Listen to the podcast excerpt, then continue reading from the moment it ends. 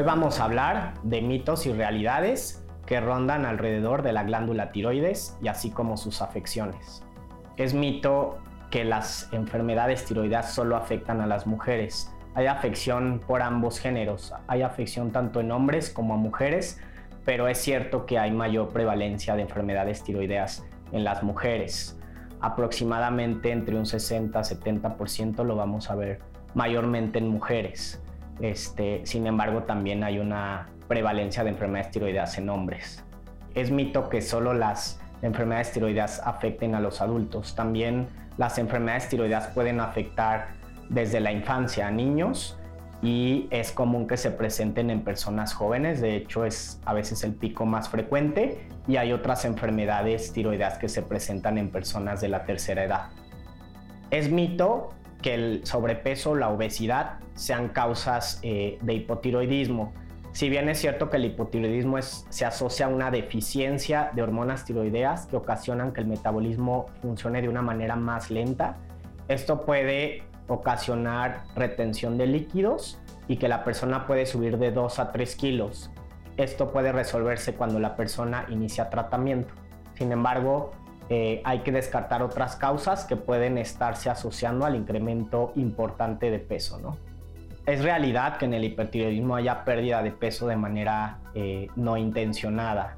Eh, ¿Por qué? Porque hay un exceso de hormona tiroidea que va a ocasionar que haya aumento en el metabolismo, hay aumento del gasto de calorías y entonces la persona puede perder peso.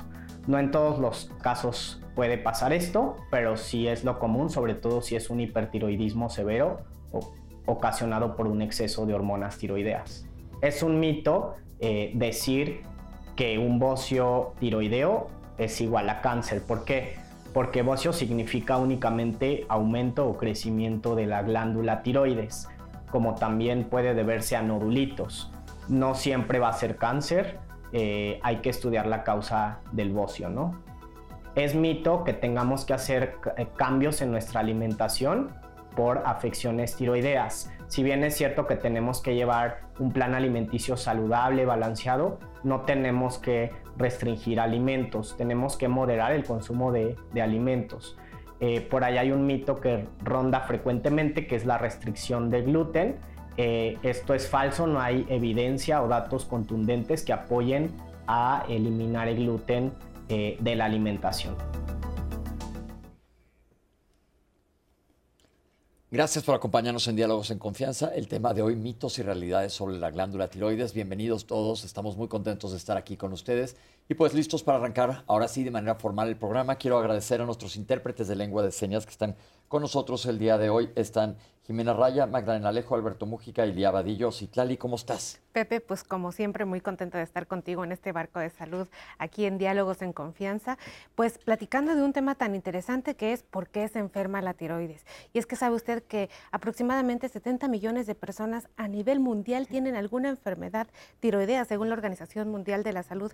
Esto representa el 10% de la población, así que es un porcentaje altísimo. Este tema, como siempre, es de interés para ustedes, así que no duden en compartir nuestra transmisión, que por supuesto está en la señal del 11, pero también a través de nuestras redes sociales, Facebook, Twitter, Instagram, YouTube, la aplicación 11 más. No hay forma de que usted no venga a dialogar esta mañana con nosotros. Recuerde que tengo el privilegio de ser la voz que trae la suya a este foro con nuestros especialistas. Haga suyo, disfrute con un cafecito esta mañana, diálogos en confianza, que el programa es suyo. Pepe, querido. Y si no lo acaban de ver, se lo pueden llevar en la aplicación del 11 más. Les voy a presentar a los invitados que nos acompañan el día de hoy. En primer lugar, la doctora Marisol Valdés Escárcega. Bienvenida, doctora. Muchas gracias. La doctora es médica internista y geriatra. también le damos la bienvenida al doctor Luis Arturo López Rivera. Bienvenido, Rivera, perdón. Bienvenido, doctor.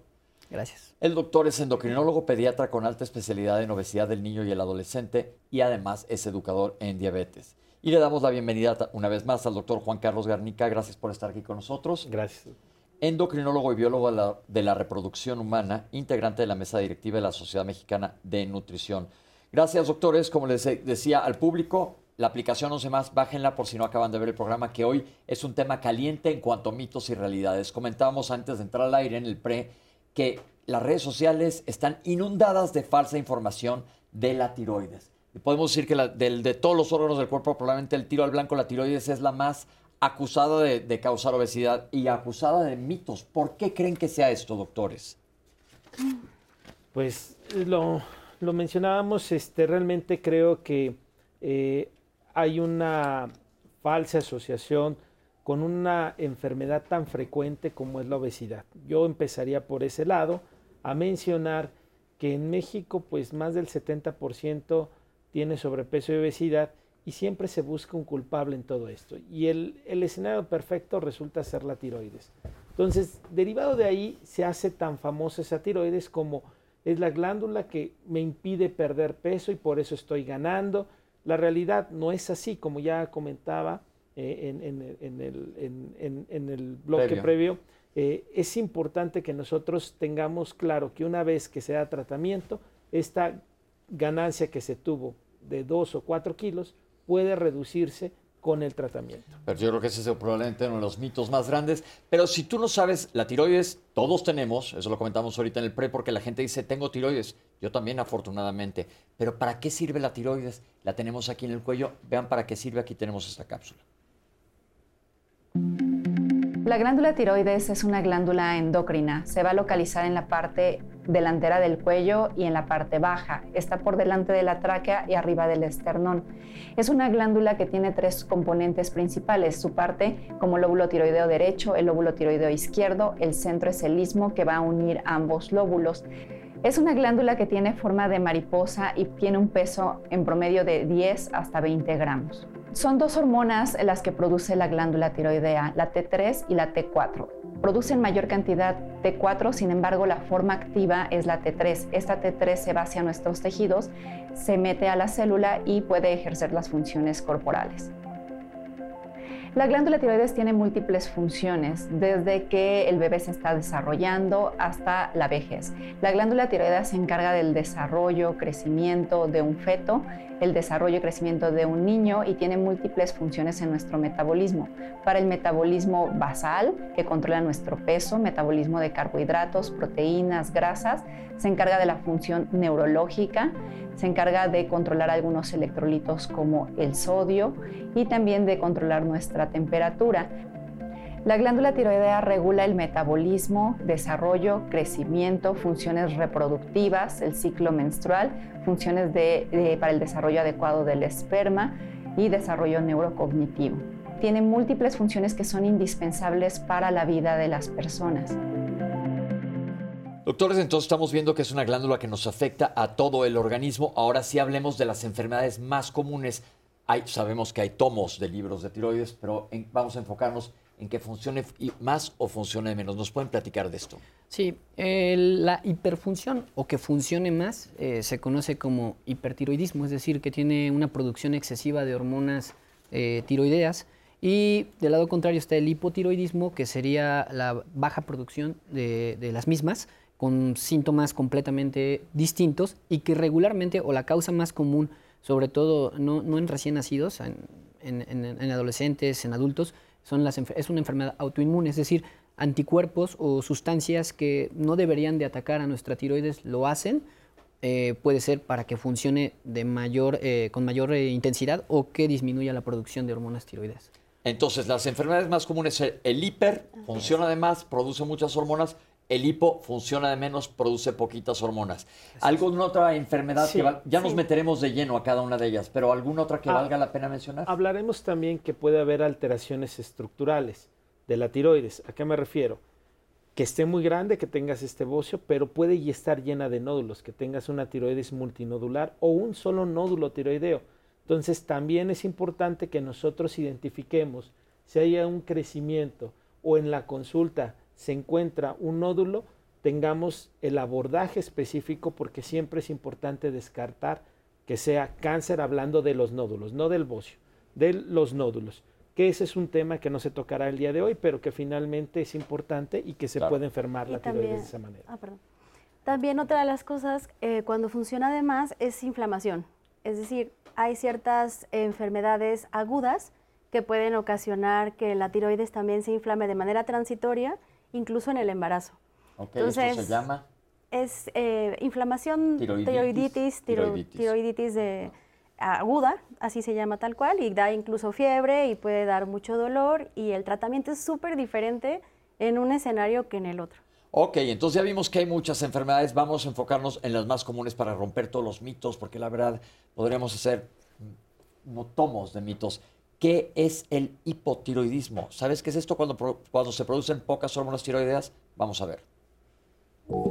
El hipotiroidismo es la baja función de la glándula tiroides, es decir, la tiroides debe de producir hormonas tiroideas en cierta cantidad estrictamente eh, reguladas. Y cuando esta glándula empieza a producir cantidades disminuidas de hormona tiroidea, todo el organismo, es decir, todo el cuerpo, desde la punta de la cabeza hasta el dedo gordo, empieza a reducir la velocidad de su metabolismo. Por ende, los síntomas pueden ser muy variados y a la vez muy inespecíficos. Y es mucho más frecuente en mujeres. Asimismo, esta aumenta con la edad, viendo de manera más frecuente este padecimiento después de los 65 años. Pero, ¿por qué ocurre el hipotiroidismo? Realmente no podemos saber a ciencia cierta en qué momento y a quién le va a dar este padecimiento, es decir, en qué momento la glándula tiroides por alguna circunstancia va a dejar de funcionar de manera adecuada. Sin embargo, eh, los pacientes o las personas que tienen enfermedades autoinmunes, por ejemplo, diabetes tipo 1, que es la famosa enfermedad juvenil, por así llamarlo, enfermedades como la enfermedad celíaca, que son de origen autoinmune. ¿Qué quiere decir esto? Que de alguna manera mi cuerpo se confunde y en algún momento es como si lo confundiera con un, con un bicho, con algo extraño que no le pertenece. Entonces mi organismo de alguna manera errónea produce un ejército contra mi propia tiroides. Dado que la hormona tiroidea tiene que ver con el metabolismo de absolutamente todas las funciones del cuerpo, de todos los aparatos y sistemas, pues pueden darse síntomas variados en todo el cuerpo. Sin embargo, dentro de los más frecuentes pueden darse el cansancio, alteraciones en el peso, no necesariamente que la tiroides sea culpable de un problema de sobrepeso o obesidad. Sin embargo, si una persona quiere perder peso, que está en tratamiento con un plan de alimentación y ejercicio, si el metabolismo es más lento, se le va a dificultar la pérdida de peso. En ocasiones vemos que hay alteraciones en los periodos menstruales, alteraciones o dificultad para embarazarse, es decir, infertilidad. También puede haber caída de cabello, uñas quebradizas, piel muy reseca. El paciente puede tener por ejemplo, intolerancia al frío, tiene un frío exagerado que es anormal para su conocimiento, eh, pero también, por ejemplo, se pueden dar otras situaciones como estreñimiento, alteraciones en la memoria, en la concentración y muchos otros más. En los adultos mayores, específicamente, los síntomas pueden ser todavía más difíciles debido a que pueden presentar datos muy atípicos en relación a la tiroides. Específicamente, a veces el paciente se confunde con una enfermedad demencial, por ejemplo, alteraciones importantes cognitivas, piensa que está teniendo un problema de demencia cuando realmente el problema es hipotiroidismo. El, hecho de que la tiroides no se corrija aumenta la posibilidad de otras enfermedades que incrementan el riesgo cardiovascular, como aumento de los niveles de colesterol, alteraciones en la presión arterial, entre otros gran cantidad de síntomas, pero vamos a enfocarnos entonces ahora por edades. Hipotiroidismo, poquitas hormonas.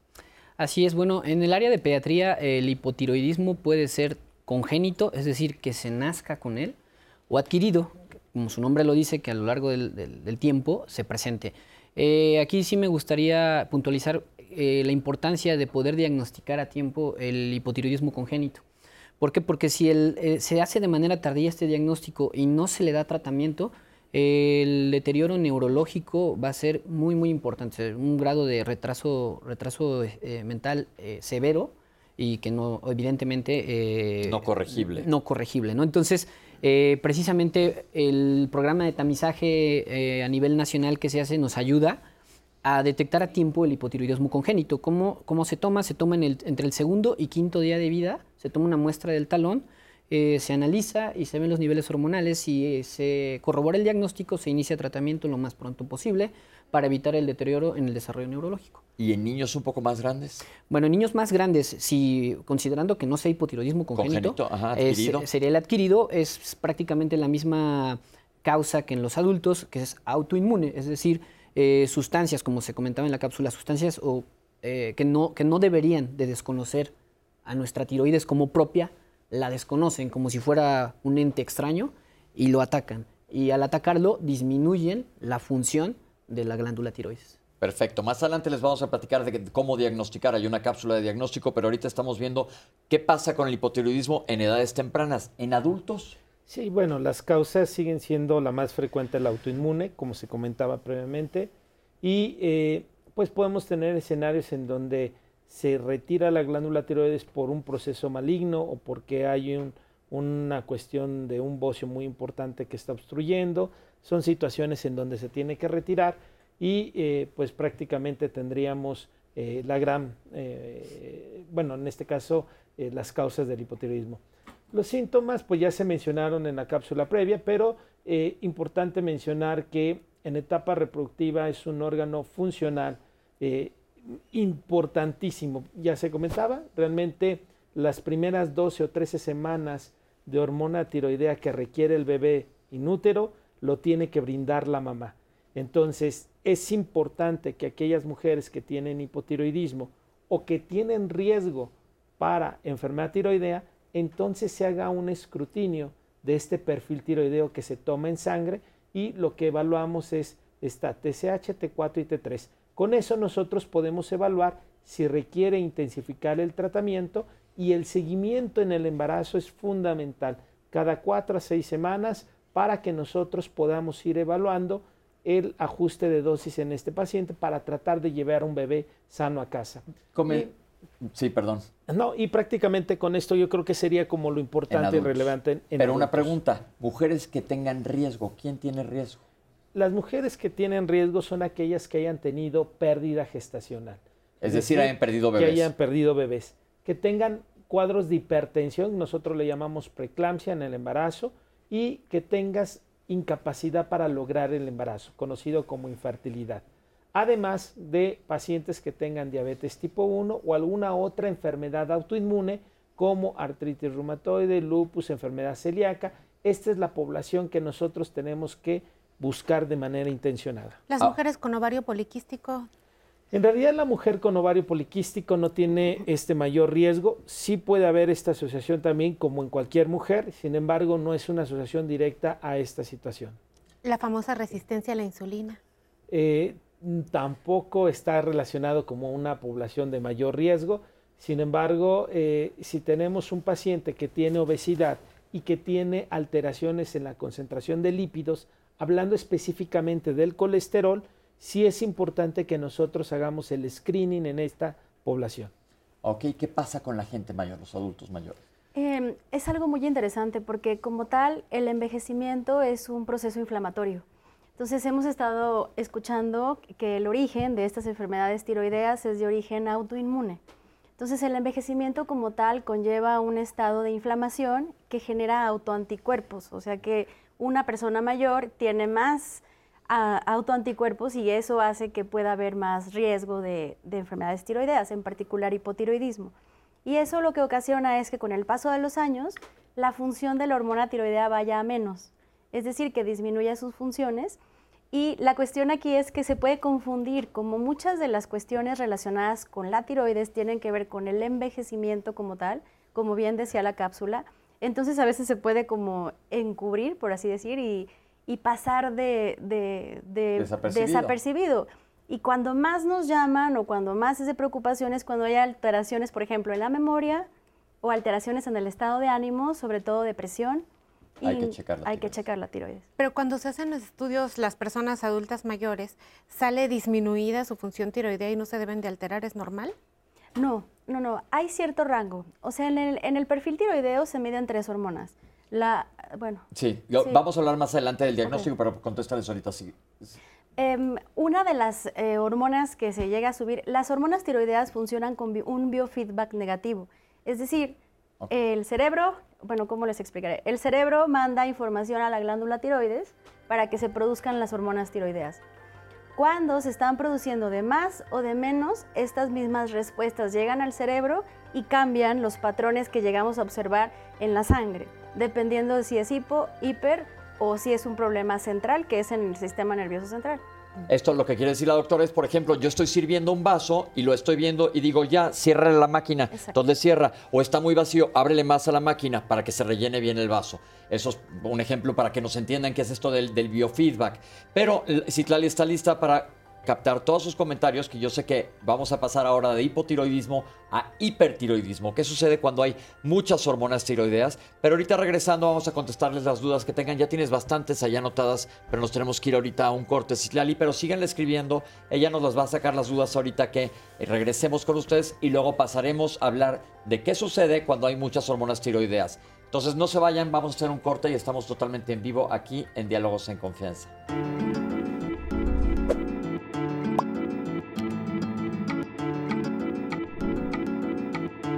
La glándula tiroides regula el funcionamiento del organismo, por eso se considera que marca el reloj corporal. Entre sus funciones están regular el metabolismo, la frecuencia cardíaca, la temperatura corporal, el tracto gastrointestinal, la memoria y el peso corporal.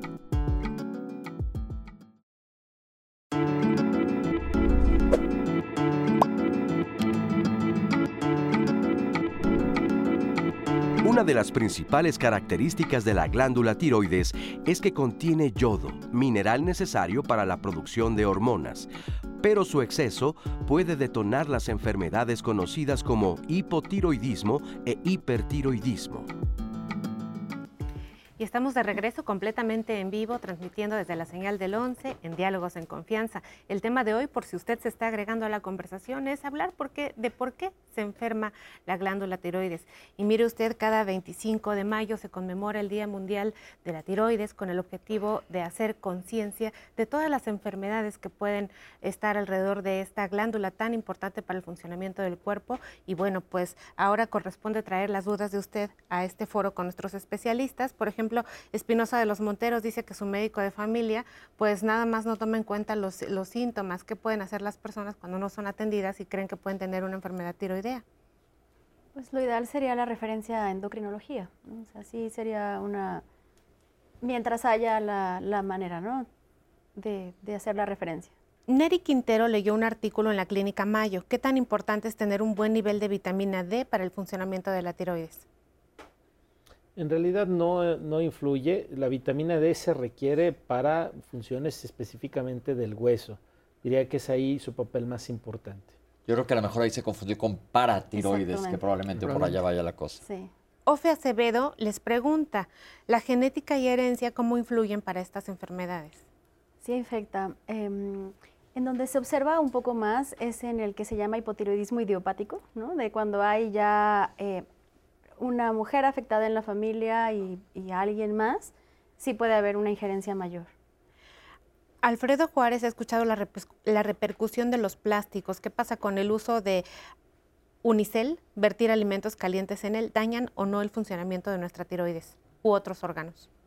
No, no hay ninguna evidencia como tal. ah, Digo que eh, no es recomendable eh, el uso de ciertos plásticos, pero específicamente sobre el efecto de la tiroides, no. Soch de Diesel les dice, ¿el magnesio y potasio pueden tener problemas tiroideos? ¿Pueden usarse en problemas tiroideos? No. Sí existe deficiencia. No, no, no. A ver, esto es bien importante porque ahorita hay una tendencia muy fuerte Tremendo. con los, Sí. con los minerales que deben de sus- suspender eh, para la sustitución a levotiroxina. No, La- el único tratamiento aprobado es la levotiroxina. Puedes dar, si hay alguna deficiencia de este mineral, por supuesto, pero no debemos de ser el sustituto, no deben de ser el sustituto de la levotiroxina. Y otra cosa importante yo creo que hay que meter ahí, está muy de moda de hace como El un año que a todo mundo le den magnesio sin ton ni son y vemos más efectos colaterales por magnesio que no tienen por qué tomarlo. Normalmente si no tienes una deficiencia de magnesio, no, te- no hay una indicación clara para qué tomarlo, a menos que sea una enfermedad neurológica específica, pero el grueso de la población, ¿ustedes recomiendan magnesio nada más porque No, sí? No. Y luego, por ejemplo, en geriatría se da mucho eso de que tómate el suplemento con varias cosas o varios suplementos al mismo tiempo está mal. Una, o sea, de hecho, una cosa a la vez. Sí, y solamente que esté bajo en sangre. ¿A qué se refieren con hipotiroidismo subclínico? Subclínico Es- es, cuando tus hormonas T3 y T4 están normales, pero esta TSH está elevada. ¿Qué es Entonces, TSH, doctor? aquí yo le explico al paciente Es como si nosotros tuviéramos aquí un tinaco de agua y la llave es la hipófisis. Entonces, cuando normalmente las hormonas tiroideas caen, se abre la llave para llenar ese tinaco. Entonces, lo que vamos a ver es que la TSH, que es esta hormona hipofisiaria, está elevada y por lo tanto está mandando la señal de que puede haber un, un efecto, una necesidad. Es muy importante tenerlo en consideración porque la prevalencia del hipotiroidismo subclínico en México se ha reportado del 8%, es muy alto. ¿Y esto se medica, doctor? Tenemos aquí el, comentario de una paciente que dice, de una televidente que dice que realmente, pues ella en sus estudios se ve normal, ningún valor se le sale de rango, así nos pone.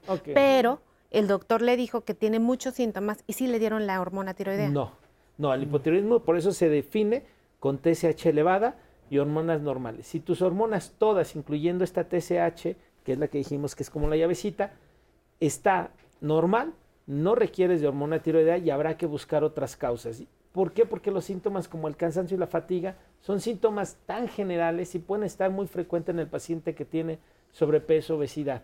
Entonces, es importante. ¿Y en cuánto tiempo se les quita este cansancio y fatiga? Después de que se les instala el tratamiento. También tenemos a la audiencia mencionando que a pesar del tratamiento y de haber identificado la enfermedad, siguen cansados y fatigados. Bueno, hay que descartar que sea otra cosa. Hay que descartar porque si ya está con niveles estables de, hormonas tiroideas y con un tratamiento adecuado, la sintomatología ya no tendría que ser secundaria a la deficiencia de hormona tiroidea. Y si nada más en cuanto al hipotiroidismo subclínico, la única razón, o sea, la única eh, manera de sustituirlo es si la hormona esta tiroidea, que es la TSH, se eleva de 10. O sea, mientras no esté en ese nivel, o a lo mejor es que esté entre 5 y 7, que es lo anormal, pero con síntomas. Sin síntomas, por eso se llama subclínico, porque no da, no da síntomas. Gracias, doctora. quisiera agregar algo más en este sentido, porque ha sido ahorita con el, con el incremento de peso, se presenta un cuadro que es hipotiroidismo subclínico que nosotros lo conocemos como hipertirotropinemia del paciente obeso, pero dejémosle como hipotiroidismo subclínico y que realmente es un mecanismo de defensa de la tiroides para tratar de acelerar el metabolismo y bajarnos de peso. Es decir, realmente aquí el incremento de peso está eh, generando una alteración en la hormona tiroidea y no viceversa, porque muchas veces llegan paciente obeso con el perfil tiroideo alterado, con un perfil tiroideo subclínico, pero realmente aquí hay que saber interpretar y, sobre todo si no hay anticuerpos positivos, eh, que son los que nos pueden ocasionar hipotiroidismo eh, adquirido, eh, determinar que ese sobrepeso, esa obesidad, nos está alterando la función de la tiroides, no al revés. Qué interesante, doctor. Muchas gracias por, por aclararlo. Mario Alberto Conrado, la tiroides enferma porque hay estrés oxidativo, radicales libres, y para evitarlo hay que tomar glutatión, un potente antioxidante, doctores. Es lo que hablábamos, todos estos temas de antioxidantes, minerales, en realidad no han demostrado de manera eh, contundente, eh, con una evidencia bien, como lo, solicitamos nosotros los médicos, para poder hacer estas recomendaciones. Entonces la respuesta ahí es no, no, tomen eso, por favor, si no te lo está recomendando tu endocrinólogo. Eso es muy importante. Lucrecia Munguía tiene 10 años con hipotiroidismo. Está controlada, pero no baja de peso. Es algo completamente diferente. Allí habrá que ver los hábitos alimenticios, el nivel de sedentarismo o algunas otras cosas, como lo platicábamos antes, la resistencia a la insulina o alguna otra comorbilidad hormonal. Le decimos a Lucrecia, doctores, porque justo nos puso otro mensaje en donde nos dice, realmente yo hago ejercicio, no como azúcar, este, no como mucha carne, no sé qué le pasa. Una nueva valoración es eh, pertinente para ella, puede ser alguna otra cosa. Pues ahí está tu respuesta, Lucrecia perdón Pepe, en las llamadas, Patricia Guerrero, de 66 años de Tepozotlán, Estado de México, nos dice que tiene dos nódulos tiroideos del lado derecho y tres quistes tiroideos del lado izquierdo. ¿Estos pueden generar cáncer de tiroides? Sí. Eh, sí, es muy común, perdón. Sí, eh, aquí el nódulo tiroideo o, los nódulos tiroideos es importante que se evalúe la forma, el tamaño, la vascularidad. Eh, vamos, lo utilizamos con un estudio de imagen que se conoce como ultrasonido y con base en eso nosotros damos una clasificación.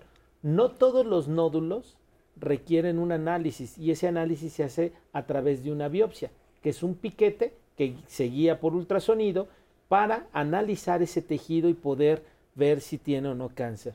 En realidad podríamos decir que el riesgo teniendo un nódulo podría ir en términos generales de un 5 a 7%, no es muy alto, pero es la importancia de estudiarlo. Doctor, ¿quiste y nódulo es lo mismo? Quiste hablarías de un componente que tiene líquido y nódulo es un componente sólido o mixto. Gracias. En base a esto quisiera agregar, eh, es mucho más raro encontrar un nódulo en un niño, pero cuando se encuentra, el porcentaje de malignidad es superior al de los adultos. Eh, afortunadamente su pronóstico es muy, muy bueno eh, en el cáncer tiroideo de niños, que, que, es raro, pero cuando se encuentra en nódulo sí hay que estudiarlo. Eh, nada más agregando, puntualizando esa situación, que sí es más frecuente que sea maligno en caso de que se encuentre un nódulo en un niño, aunque es más difícil encontrarlo respecto a un adulto. ¿Afecta la tiroides? Es la pregunta de María Elena Romero, de 67 años, de Tlanepantla, Estado de México, porque tiene hipotiroidismo y algunos problemas para conciliar sueño. ¿Hay relación? Como tal, para el sueño no. O sea, lo que pudiera estar haciendo es que si es una dosis más alta de lo que le toca de medicamento, puede tener cierta ansiedad o irritabilidad y problema para dormir, pero fuera de eso no. Adi eh, me dice que a su nieta a los cuatro años le dio COVID y después de ello le diagnosticaron hipotiroidismo subclínico. ¿Tiene una relación con esto? Sí, sí hay ahí algunos reportes en los que se asocia eh, hipotiroidismo a pacientes post-COVID en niños. Eh, es un, bueno, no sé qué tan común o qué tan diferente sea la prevalencia respecto a los adultos, pero sí, sí hay una asociación. Gracias, doctor. Trujillo Gregoria nos dice, ¿qué pasa con los niños que conviven con síndrome de Down y tienen problemas con tiroides? Su nieta de cinco meses le detectaron eh, hipotiroidismo. ¿Tiene control? A ver, me, es, nuevamente. Tiene síndrome de Down y hipotiroidismo. Ah, ok. Bueno, lo que pasa es que en los pacientes con trisomía 21 síndrome de Down es mucho más común eh, la presencia de hipotiroidismo tanto congénito como adquirido. Y se puede manejar igual que una persona es sin exactamente síndrome de Down. igual que un paciente sin síndrome de Down. Bien, Pepe, pues al momento nuestras redes, gracias por la participación. Recuerden que tenemos el centro de contacto con la audiencia 55 51 66 40 00, que aquí está el espacio abierto para ustedes, Pepe. Perfecto, ahora vamos a ver una cápsula de qué es el hipertiroidismo, cuando las hormonas tiroideas hay en aumento. El hipertiroidismo es la enfermedad que se asocia a la hiperfunción de la glándula tiroides, es decir, la glándula tiroides produce de manera descontrolada hormonas tiroideas y esto va a ocasionar que haya un incremento del metabolismo y de algunas otras cuestiones asociadas al metabolismo como es la frecuencia cardíaca, la presión arterial, que la persona pierda peso, eh, incluso puede incrementar eh, algunos síntomas gastrointestinales, la persona va más al baño a evacuar, por ejemplo. El hipertiroidismo puede ocasionar fatiga o cansancio eh, extremo. ¿Por qué? Porque haber un incremento en el metabolismo o en el gasto calórico, esto a veces puede generar fatiga de manera continua. Puede haber insomnio en el, en el hipertiroidismo. Un hipertiroidismo no bien controlado aumenta el riesgo cardiovascular. Hay aumento de la presión, de la frecuencia cardíaca, eh, puede llevar a eventos cardiovasculares e incluso a arritmias si no se trata eh, adecuadamente. Puede haber un aumento en la temperatura corporal, ¿no? La persona se puede sentir con angustia, con ansiedad, puede tener temblor de manera no intencionada, que le tiemblen las manos. Eh, incluso si ya había una ansiedad antes de tener hipertiroidismo, puede empeorar o se pueden exacerbar estos episodios de ansiedad o incluso caer en, cri en crisis de ansiedad. El hipertiroidismo puede deberse a varias causas. El bocio tóxico difuso se refiere al aumento de la tiroides, que también está asociada a un incremento de la función. Y este bocio tóxico difuso y principalmente se asocia al hipertiroidismo autoinmune o a la enfermedad de Graves, que así se llama por quien la descubrió. Entonces la tiroides eh, empieza a aumentar su tamaño por estímulo eh, inmunológico y empieza a producir hormonas tiroideas de manera descontrolada. Y entonces la persona puede referir un aumento en el crecimiento del cuello asociado a síntomas de hipertiroidismo. El hipertiroidismo autoinmune se puede asociar a una enfermedad que se llama orbitopatía eh, distiroidea. Al parecer el sistema inmunológico, los anticuerpos que empiezan a atacar a la glándula tiroides o a inflamarla o que estimulan a que produzca más, también estimulan a los tejidos que eh, rodean al globo ocular. Entonces esto puede hacer que los ojos se inflamen o que incluso salgan un poquito más de la órbita. Esto se ve más en la enfermedad o en, la, en el hipertiroidismo autoinmune o enfermedad de Graves. Perfecto, doctores, vamos a, otra vez, vamos a irnos por edades. ¿Qué pasa con el hipertiroidismo? ¿Qué tan frecuente y en los niños? es muchísimo menos frecuente que el hipotiroidismo eh, y cuando se presenta regularmente se va a presentar en la etapa de adolescentes, eh, que es cuando se presentan más las enfermedades autoinmunes. Y en los niños, a menos que la mamá haya estado con una patología eh, tiroidea, va a presentarse probablemente una alteración en el niño recién nacido, pero es muy, muy raro. Y en adolescentes es donde se incrementa la, la frecuencia. Perfecto. ¿En adultos? Bien, en adultos es menos del 1%, nuevamente afecta más a la mujer y como se mencionó, la principal causa es la enfermedad de Graves, que como bien se mencionó, hay crecimiento de la tiroides, los ojos empiezan a saltar y empieza a producirse mucha hormona tiroidea.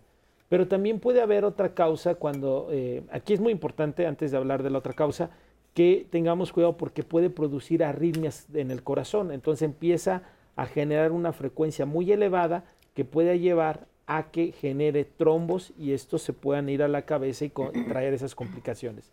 También me va a llevar a que el hueso se haga mucho más poroso y por lo tanto puede ser una causa que explique la osteoporosis. Y en el caso de otra causa muy frecuente, quizá es en aquellos pacientes que están con medicamentos como amiodarona, que tiene mucho yodo, y esto va a hacer que el paciente pueda generar una tiroiditis, genera el incremento de la síntesis de hormonas tiroideas y que puede evolucionar hacia lipo. Y la, la otra causa que decías, entonces el exceso de hormona tiroidea tomada por fuera. Como por decir, la gente que muchas veces van y les dan las pastillas que comentábamos anteriormente para dietas y no saben que están tomando hormonas tiroideas y les causan un hipertiroidismo. Esto es muy frecuente, muy frecuente lamentablemente y lo vemos en la consulta. ¿Qué pasa con las personas que tienen exoftalmos, es decir, los ojos saltones? ¿Eso se revierte, se puede curar? En realidad, eh, un paciente que tiene eh, esta orbitopatía, eh, hay que dar tratamiento. Generalmente utilizamos esteroides, que es lo más frecuente. Vienen terapias nuevas en este sentido, pero lo que se hace es dar por vía intravenosa esteroides para tratar de parar esta, esta eh, patología. Y es súper importante que si tienes orbitopatía y tienes diagnóstico activo de hipertiroidismo, no recibas yodo porque si no puede exacerbar o deteriorar más esa orbitopatía. Orbitopatía quiere decir eh, esto de los ojos saltones, enfermedad de la órbita ocular. ¿Qué pasa con la gente mayor? Con la gente mayor, igual que con los adultos eh, jóvenes, la frecuencia es menor, o sea, no pasa más allá del 3% y está también esta variante, igual que como en el hipotiroidismo subclínico, el hipertiroidismo subclínico. Pero sí algo que, mencionaba muy importante es este tema de las, de las cuestiones a nivel cardiovascular, porque sí hay que tener también precaución con, el tratamiento y, más cuando hay eh, eh, aumento de las hormonas tiroideas, cuidar la parte cardiovascular en adultos mayores. Perfecto, entonces eso es el hipertiroidismo y hay maneras de tratarlo. Sí. Ok, que esto también es importante. Hay tratamiento, porque la gente dice, yo ya me quedé con esto para siempre. Normalmente se trata, ¿y qué tan común es que después del tratamiento les quede hipotiroidismo? Depende. Si el tratamiento fue con yodo, bueno. Este, bueno, eh, si el tratamiento, como mencionaba la doctora, fue con yodo radioactivo, pues prácticamente... ¿Qué hace esto? ¿Cómo es este tratamiento? Se da una toma de yodo que va a ser captado por tu tiroides y lo que va a hacer es que va a dejar de funcionar vulgarmente se le dice te voy a quemar la tiroides, pero en realidad lo que hace es destruir tu tiroides para que ya no produzcas ese exceso de hormona tiroidea. Esto tiene una eficacia, podríamos decir, del 99.9%, o sea, te va a llevar a que el paciente pueda quedar en un estado normal y lo más frecuente es que te lleve hacia el hipotiroidismo.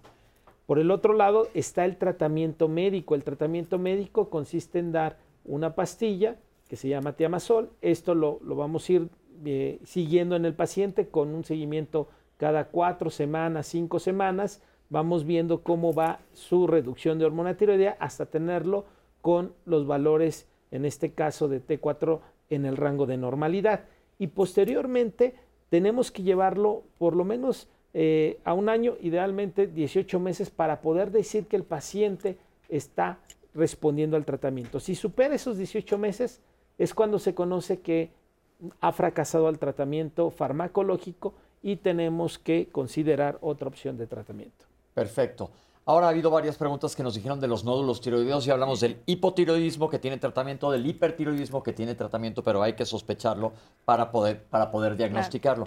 Y los nódulos sí son algo importante que, como vimos con Citlali, preocupan a la gente. Tenemos una cápsula de qué son los nódulos tiroideos, vamos a ver. Un nódulo tiroideo es un abultamiento que se puede presentar en la glándula tiroides. Puede ser un nódulo solitario o pueden ser varios nódulos. Pueden ser visibles incluso palpables por la propia persona o no. Eh, la mayor parte de los nódulos tienden a ser asintomáticos. ¿Qué quiere decir? Que realmente no me dan síntomas. Generalmente se dan cuenta como un hallazgo, porque extendemos el cuello y alguien, oye, como que tienes una bolita, porque tengo una enfermedad no sé, una gripa, me duele la garganta, empiezo a palparme y es cuando me doy cuenta, me dio un masajito en el cuello o tuve una pérdida de peso y al momento en el que el cuello adelgaza es cuando notamos que, que tenía un nódulo que antes por el problema de peso, pues el tejido graso no permitía que esto se viera. Y pues estamos hablando que nuevamente es mucho más frecuente en mujeres que en hombres. Estamos hablando más o menos de una presencia de un 1% en hombres, un 5% en mujeres, dependiendo mucho de las estadísticas que revisamos. Hay quien dice que si nos ponemos a, palpar a todos los pacientitos, pues puede ser que hasta uno de cada 10 pueden, podamos llegar a palpar un nódulo. Y si eh, utilizáramos el ultrasonido a diestra y siniestra, que es algo que realmente no se recomienda, bueno, hasta 7 de cada 10 pacientes en algunas estadísticas pueden llegar a tener un nódulo tiroideo. Afortunadamente, la mayor parte de estos nódulos son benignos. Y como se los mencionaba previamente, estos nódulos tienden a ser asintomáticos, a no dar síntomas. Pero cuando nos llegan a dar síntomas, con mayor razón debemos de estudiarlos. ¿Cuáles son los síntomas que podría dar? Por ejemplo, que la persona sintiera dificultad para tragar, pasar los alimentos, ya sea sólidos con mayor razón si son líquidos, que el paciente tuviera cambios eh, progresivos en su voz, que cada vez hubiera una ronquera persistente y cada vez más grave, o por ejemplo que tuviera dificultad para respirar principalmente cuando está recostado.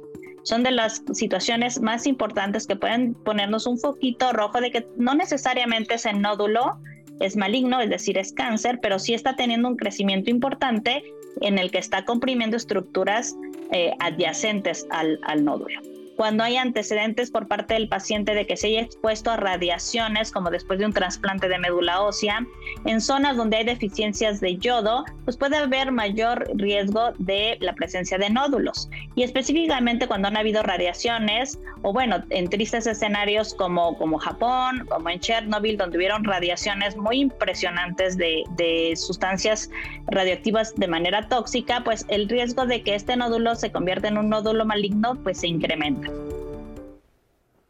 Pues mi querido Pepe, tenemos muchos comentarios en nuestras redes sociales. Muchísimas gracias siempre a la doctora Erandi por su colaboración en Diálogos en Confianza. Lari nos dice, bueno, doctores, quiere exponerle su caso y realmente me voy a tomar el tiempo porque esta mujer está desesperada. Hace 10 años ella empezó a tomar tratamiento con Redotex en diferentes modalidades. En el 2022 tuvo tres veces COVID con síntomas súper intensos. Ella eh, desde los 34 años convive con fibromialgia y pues la han referido a diferentes servicios en su derecho a biencia, medicina interna, endocrinología, citas que a ella no le llegan. Em, ella se empieza a tratar em, actualmente solamente con dulexetina para tratar el tema de la fibromialgia, sin embargo sus síntomas son fatiga extrema, taquicardia, sudoraciones, temblor en manos y además pues los mismos síntomas de, de la fibromialgia tiene una tomografía, tiene gamagramas, cortisol sérico extremadamente baja, se siente muy agotada, tiene tres nódulos tiroideos y una biopsia benigna de dos de ellos, ya no aguanta más, ha estado por todos lados y además recientemente le acaban de decir que puede tener disautonomía. ¿Qué le pueden explicar a Lari? Es un caso, es un caso complicado porque tiene varias enfermedades en una, en una sola persona. Entonces allí, la verdad, ¿qué edad tiene? Perdón, 6-3, ¿no? Eh, ajá. Igual, por ejemplo, en estos casos es cuando se sugiere mucho una valoración geriátrica en donde se hace una evaluación integral de qué medicina se está tomando, que no estén contraponiéndose con, las, con la patología que tiene la persona eh, o con otros medicamentos que estén causando síntomas y checar el tema de la disautonomía, ¿no? Yo creo que entonces lo ideal es que si vaya a consulta, que pida una interconsulta. ¿Con qué especialista podrá ir? ya va con el endocrinólogo, ya va con el internista. vaya con el geriatra tener el geriatra. Nosotros vamos a tener que ir al corte, pero una pregunta rápido, me pregunta alguien en Twitter, ¿el tratamiento causa tinnitus? No. Ok, no. Vámonos a un corte y ahorita regresamos con ustedes. Estamos en vivo en Diálogos en Confianza.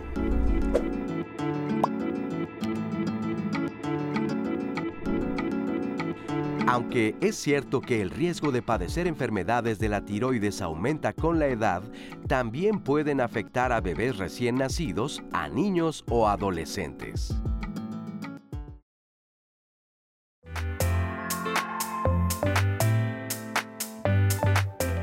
En México, pues más del 70% tiene sobrepeso y obesidad y siempre se busca un culpable en todo esto. Y el, el escenario perfecto resulta ser la tiroides.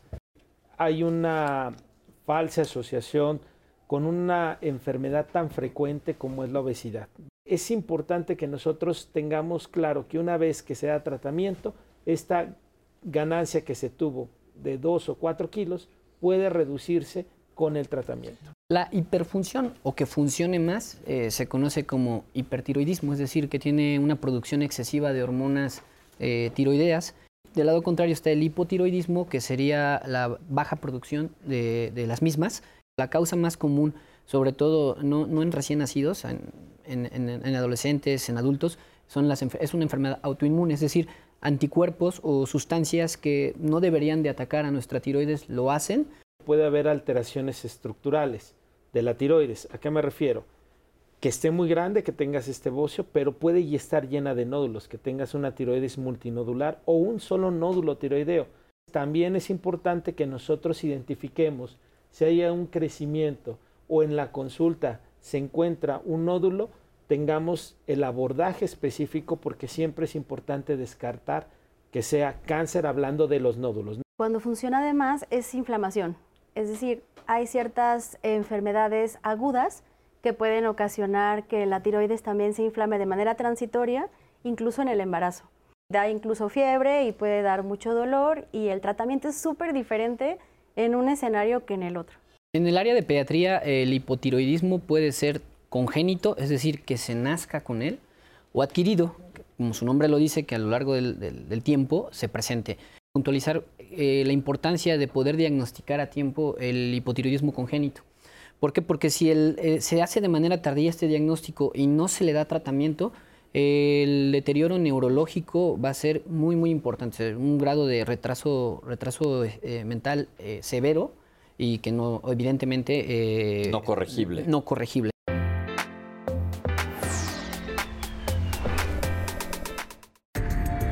La exploración física en un paciente con enfermedad tiroidea es importante ya que vamos a corroborar aquellos datos que nos refieren la consulta.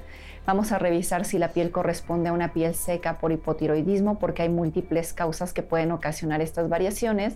Vamos a revisar cada una de las partes del cuerpo que se podría alterar, desde el cabello, vamos a palpar el cuello para valorar si el paciente tiene bocio o no tiene bocio, si el paciente tiene algún nódulo tiroideo, si eh, vamos a explorar el corazón para valorar la frecuencia cardíaca, si está disminuida, aumentada, la respiración también, si está restringida, su voz, si está ronca. Vamos a explorar abdomen para ver si la peristalsis intestinal está incrementada o está disminuida. Y la masa muscular para valorar si ha perdido masa muscular o incluso hay edema, que es una hinchazón del cuerpo, que también pueden llegar a presentar los pacientes con hipotiroidismo. Los antecedentes heredofamiliares son importantes ya que son un antecedente que puede sugerir que el paciente tiene ese diagnóstico. No todos los pacientes con enfermedad tiroidea van a tener a un familiar positivo, sin embargo, al tener antecedentes de familiares de primer grado con enfermedad tiroidea se asume que es más probable que la puedan tener. Existen herramientas para aquellos que tienen sospecha de padecer alguna enfermedad tiroidea, como el cuestionario Evalúo mi tiroides. En el cuestionario podemos encontrar factores de riesgo, síntomas característicos de enfermedad tiroidea. Si eh, entre más tengamos, más posibilidades vamos a tener de tener un diagnóstico tiroideo. Este cuestionario es únicamente una herramienta, sin embargo hay que acudir a valoraciones médicas con especialistas para poder determinar si se tiene o no una enfermedad tiroidea. En pacientes que acuden a consulta con síntomas eh, que se pueden relacionar con enfermedad tiroidea, podemos sospecharlo y pedirle estudios diagnósticos como el perfil tiroideo, anticuerpos antitiroideos. Ocasionalmente, dependiendo del caso, podemos pedir ultrasonido tiroideo, sobre todo cuando se trata de casos donde la tiroides tiene una deformidad, un una bolita que se forma eh, dentro de la tiroides va a causar que el cuello se, haga como abultamiento y por lo tanto eh, realizaremos un ultrasonido tiroideo. Hay otros estudios diagnósticos como el gamagrama que nos ayuda en casos de hipertiroidismo, por tiroiditis, por eh, aumento en la función tiroidea y rara vez pedimos, pero también son útiles la tomografía, la resonancia magnética, dependiendo del caso. Y bien, pues vamos a continuar con la última eh, el, último bloque del programa con las dudas de la audiencia. Eh, Guadalupe Monterrubio tiene ocho años con enfermedad tiroidea, nunca tuvo dolor en cuello, tampoco subió de peso, convive con diabetes, hipertensión, ansiedad y recientemente le diagnostican hipertensión. Se siente muy mal realmente, decaída, cansada, eh, en problemas emocionales y personales. Su dilema es, ¿esto lo tiene por la depresión, por la ansiedad o por la tiroides? Pues valdría la pena que se hiciera una revisión, un perfil tiroideo con medición de anticuerpos de preferencia. ¿Tendría que ir a tratamiento psicológico? Sí, eh, también. ¿Una opinión psiquiátrica? Pues mira, realmente cuando en el contexto de ella que tiene diabetes, hipertensión, eh, la depresión es muy frecuente en la población que vive con diabetes y es una de las principales causas de eh, abandono del tratamiento. Entonces, sí creo que requeriría un manejo multidisciplinario para evaluarlo yo la verdad así viendo todo eso y quizá con la, frecuencia con que vemos esos pacientes, no diría que tenga la enfermedad tiroidea, pero tiene que hacerse su screening, su perfil tiroideo para poder decir no lo es. Doctores, tenemos aquí a Laura, que a pesar de que ustedes lo han aclarado muy bien, ella nos llama para decir, eh, tiene 68 años en la Ciudad de México y bueno, no está de acuerdo con lo que decimos, pues no se suben pocos kilos, ella subió 20 kilos y tiene todos los síntomas que está escuchando hoy en el programa, está controlada con los medicamentos, no logra bajar de peso y pues bueno, dice que se está quedando afónica como su mamá, su mamá falleció de esto mismo que ella tiene. Es un tema de mucha controversia y a veces es algo que eh, es difícil hablar de obesidad, siempre tienes que pedirle autorización al paciente para poder tocar ese tema en la consulta. Es parte de las recomendaciones que se hace.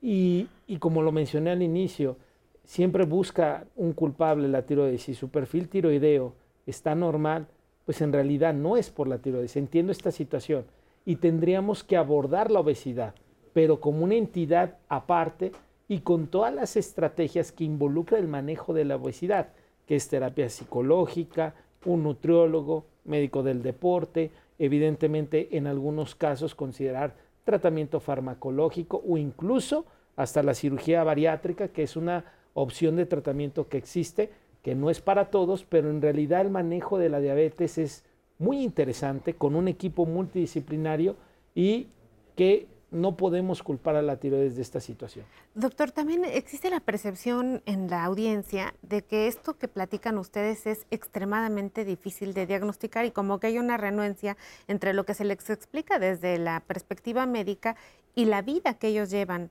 tanto como para el diagnóstico y los síntomas que se conviven, como también para el acceso a los servicios. Por ejemplo, usted ha mencionado una cantidad impresionante de médicos que por supuesto tienen la facultad de intervenir en el diagnóstico y en el tratamiento, pero también esto parece inaccesible, inalcanzable. Esto genera una frustración en las personas de que dicen, bueno, ¿y, luego? Pero yo creo que hay que aclarar que, no es difícil que el diagnóstico de enfermedades tiroideas. ¿Cómo, no, de hecho, ya lo eh, comentaron ahorita en la cápsula. El diagnóstico es sencillo, un perfil tiroideo. Con el perfil tiroideo podemos diagnosticar hipertiroidismo, hipotiroidismo, hiper o hipo subclínico. O sea, no, no hay otro. Es el, perfil tiroideo y con eso llegamos al diagnóstico. Y el tratamiento, evidentemente, va a ser en base a si tenemos deficiencia eh, o exceso de hormonas tiroideas. Pero realmente perfil tiroideo para hacer el diagnóstico.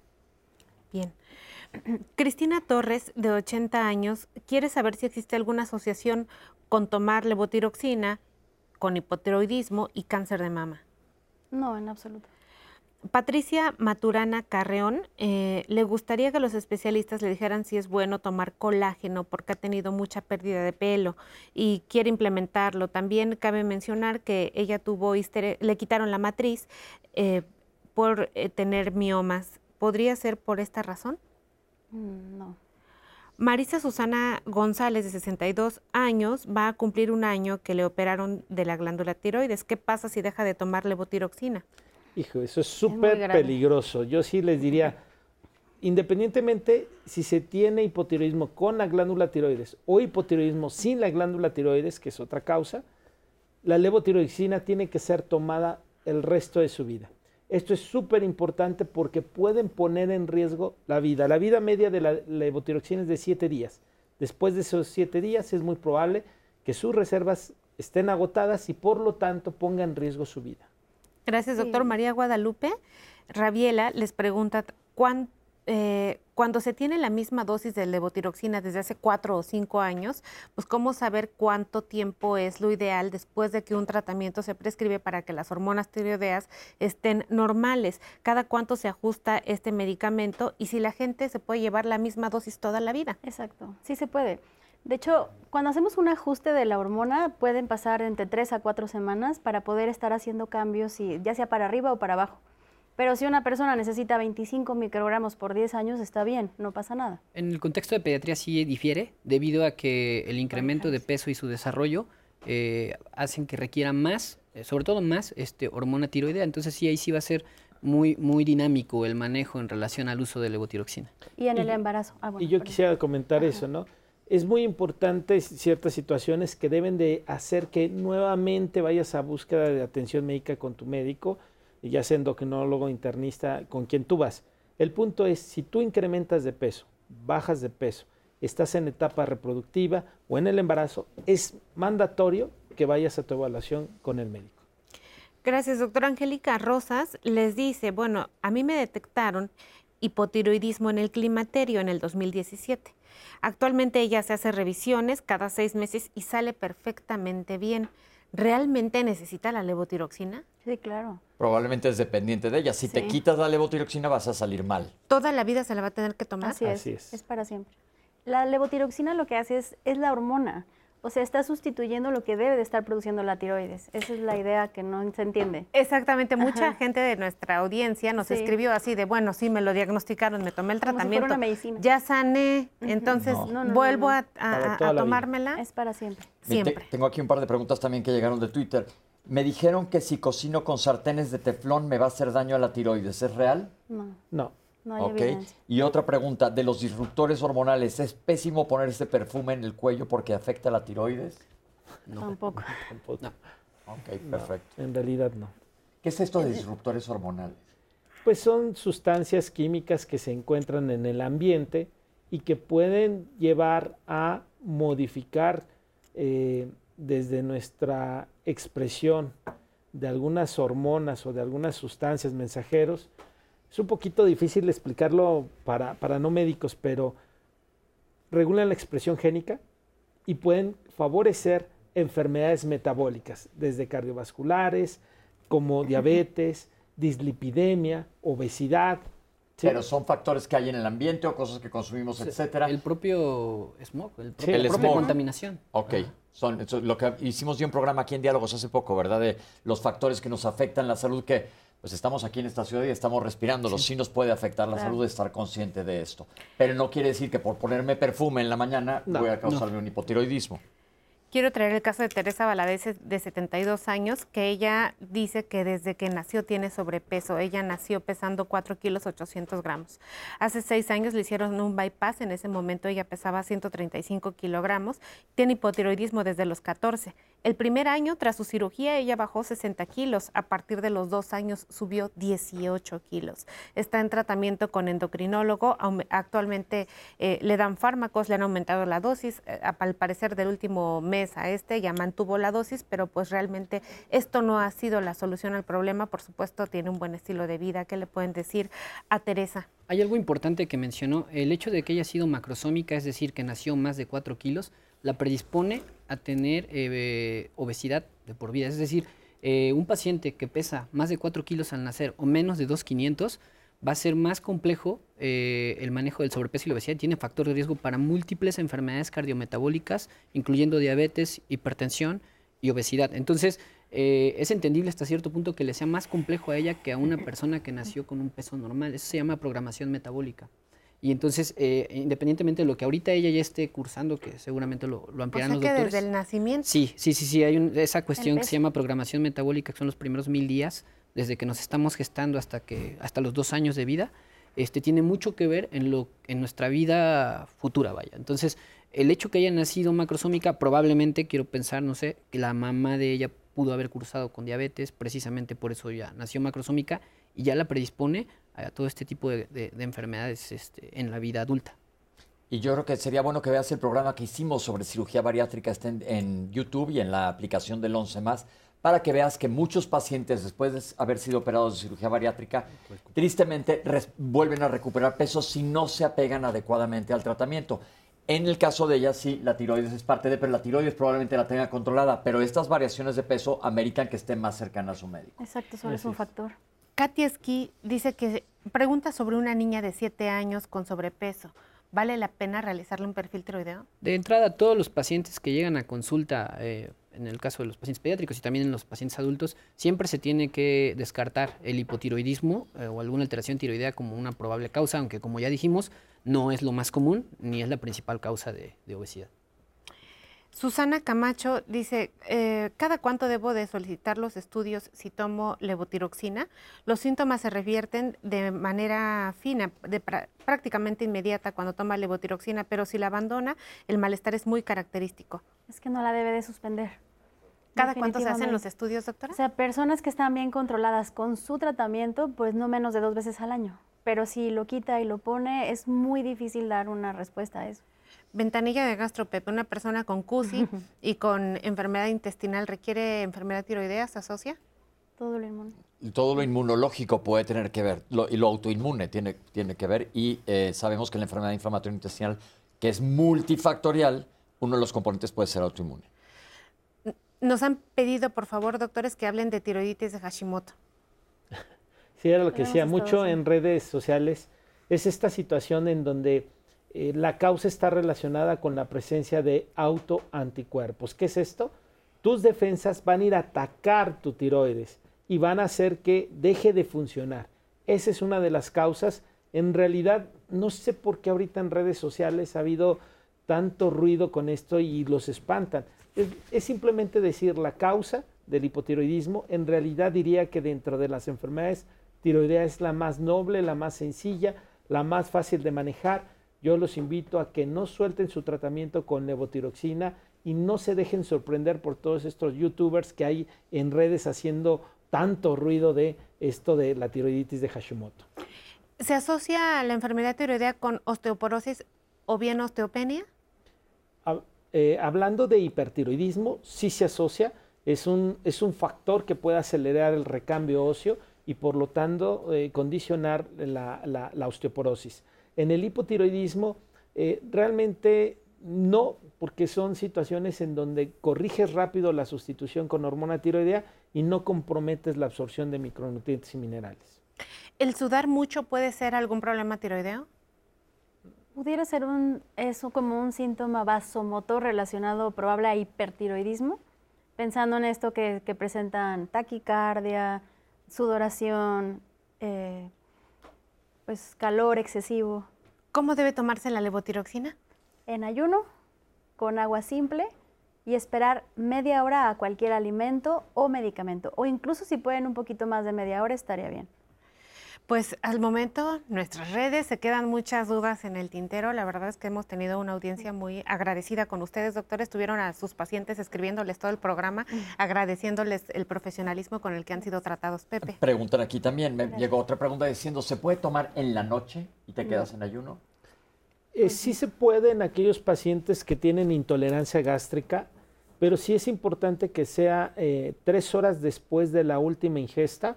Es una opción o una alternativa que se utiliza en esos escenarios clínicos. Eh, la realidad es que eh, yo no tengo pacientes en ese escenario clínico, insiste, insiste, y quizá por esa parte está, pero es una de las recomendaciones que se han hecho. Yo creo que uno de los puntos bien clave del programa del día de hoy, porque ha salido repetidamente eh, la pregunta y la duda, es que sepan que si tienes hipotiroidismo, como comentó la doctora y lo han comentado en diferentes instancias a lo largo del programa los doctores, es no funciona tu tiroides que debería estar produciendo hormonas. Entonces las estás tomando de otra manera, las estás tomando en una pastilla, las estás tomando en un líquido, dependiendo de la edad que tengas, pero es para siempre, sí es para siempre, con cambios si es necesario ajustar la dosis, que eso creo que es bien importante porque la gente cree, es como si tuviera yo una gripa, y me, no, una gripa no, o una neumonía y me voy a tomar un antibiótico y en 10 días se me quita. Esto es bien importante. Acuérdense que son muy pocas las enfermedades que verdaderamente se curan. La gran mayoría se tratan y esto lo hemos comentado aquí. Antes de irnos, doctores, ¿algún comentario general que quieran que quede claro en el público? Puntualizar en relación al eh, hipotiroidismo congénito, no dejar pasar el, tamiz eh, que se realiza en tiempo y forma entre el segundo y quinto día de vida para diagnosticar de manera oportuna el hipotiroidismo. Perfecto. En, geriatría, pues sí, pensar en el tamizaje a toda persona mayor de 60 años, sobre todo quienes tengan problema de memoria, depresión o ansiedad. Si tienes hipotiroidismo o hipertiroidismo, es importante que no dejes de acudir a tu consulta situaciones que modifican la dosis, la ganancia, la pérdida de peso y obviamente si estás en busca de embarazo es importante que valores esta situación previo a buscar el embarazo. Oh, perdón, Pepe, una duda gigantesca. Una mujer nos escribió para decirnos que está confundida porque hablamos de la sal. Entonces, que ella cuida mucho a su marido porque trata de cocinar todo sin sal por hipertensión. O sea, cuánto consumen de sal las personas al día y dice que justo usa sal del Himalaya porque le recomendaron que es mucho mejor. Pues que realmente se tendría que que no comer absolutamente nada de sal y en algunos alimentos puede venir incluido. Solo que fueran menos de 20 microgramos al día le podría estar dando pocio. Sí, como qué alimentos, por ejemplo, son, alimentos con sal. Pues em, jamón, embutidos, todos los embutidos, espinaca, em, leguminosas. Las guías de hipertensión te recomiendan una ingesta no mayor a 2 gramos. Entonces, con eso cumples. Si tú te adaptas a esos 2 gramos, cumples los requerimientos de yodo, de yodo que, requiere. Pero es bien importante, yo vuelvo a insistir en lo de la sal del Himalaya, está muy de moda que bueno, si van a tener una comida y es una sal muy elegante, ese día cuando Citlali nos invita a comer a su casa, que cocine con ella, pero en el día a día, por favor, consumamos sal normal, porque es un problema serio que se está viendo. Entonces tengamos mucho cuidado con la sal y llegamos al final del programa. Doctores, gracias por haber venido. Gracias, por estar gracias por Yo creo que es un tema muy caliente, lleno de dudas, ¿verdad, Citlali? Así es, querido Pepe, pues como siempre un placer. Y a nuestros intérpretes de lengua de señas, muchísimas gracias por estar aquí con nosotros. Entonces ahí lo tienen. La ventaja del programa del día de hoy, como todos los programas de Diálogos en Confianza, es que lo puedes ver más tarde. Baja tu aplicación de 11 más y sobre todo los invito a que lo chequen, lo compartan, porque de todos los temas que tratamos sí me llamó la atención en redes sociales como la mala información dada por gente que probablemente esté interesada en el tema, pero no tengan las credenciales para hablar de ello, estén comentando y poniendo en riesgo la vida de los pacientes. Aquí hay gente especialista y lo que buscamos aquí en Diálogos es que tú estés bien cuidado. Espero te haya gustado el programa y nos vemos la próxima semana aquí en vivo en Diálogos en Confianza. Hasta luego.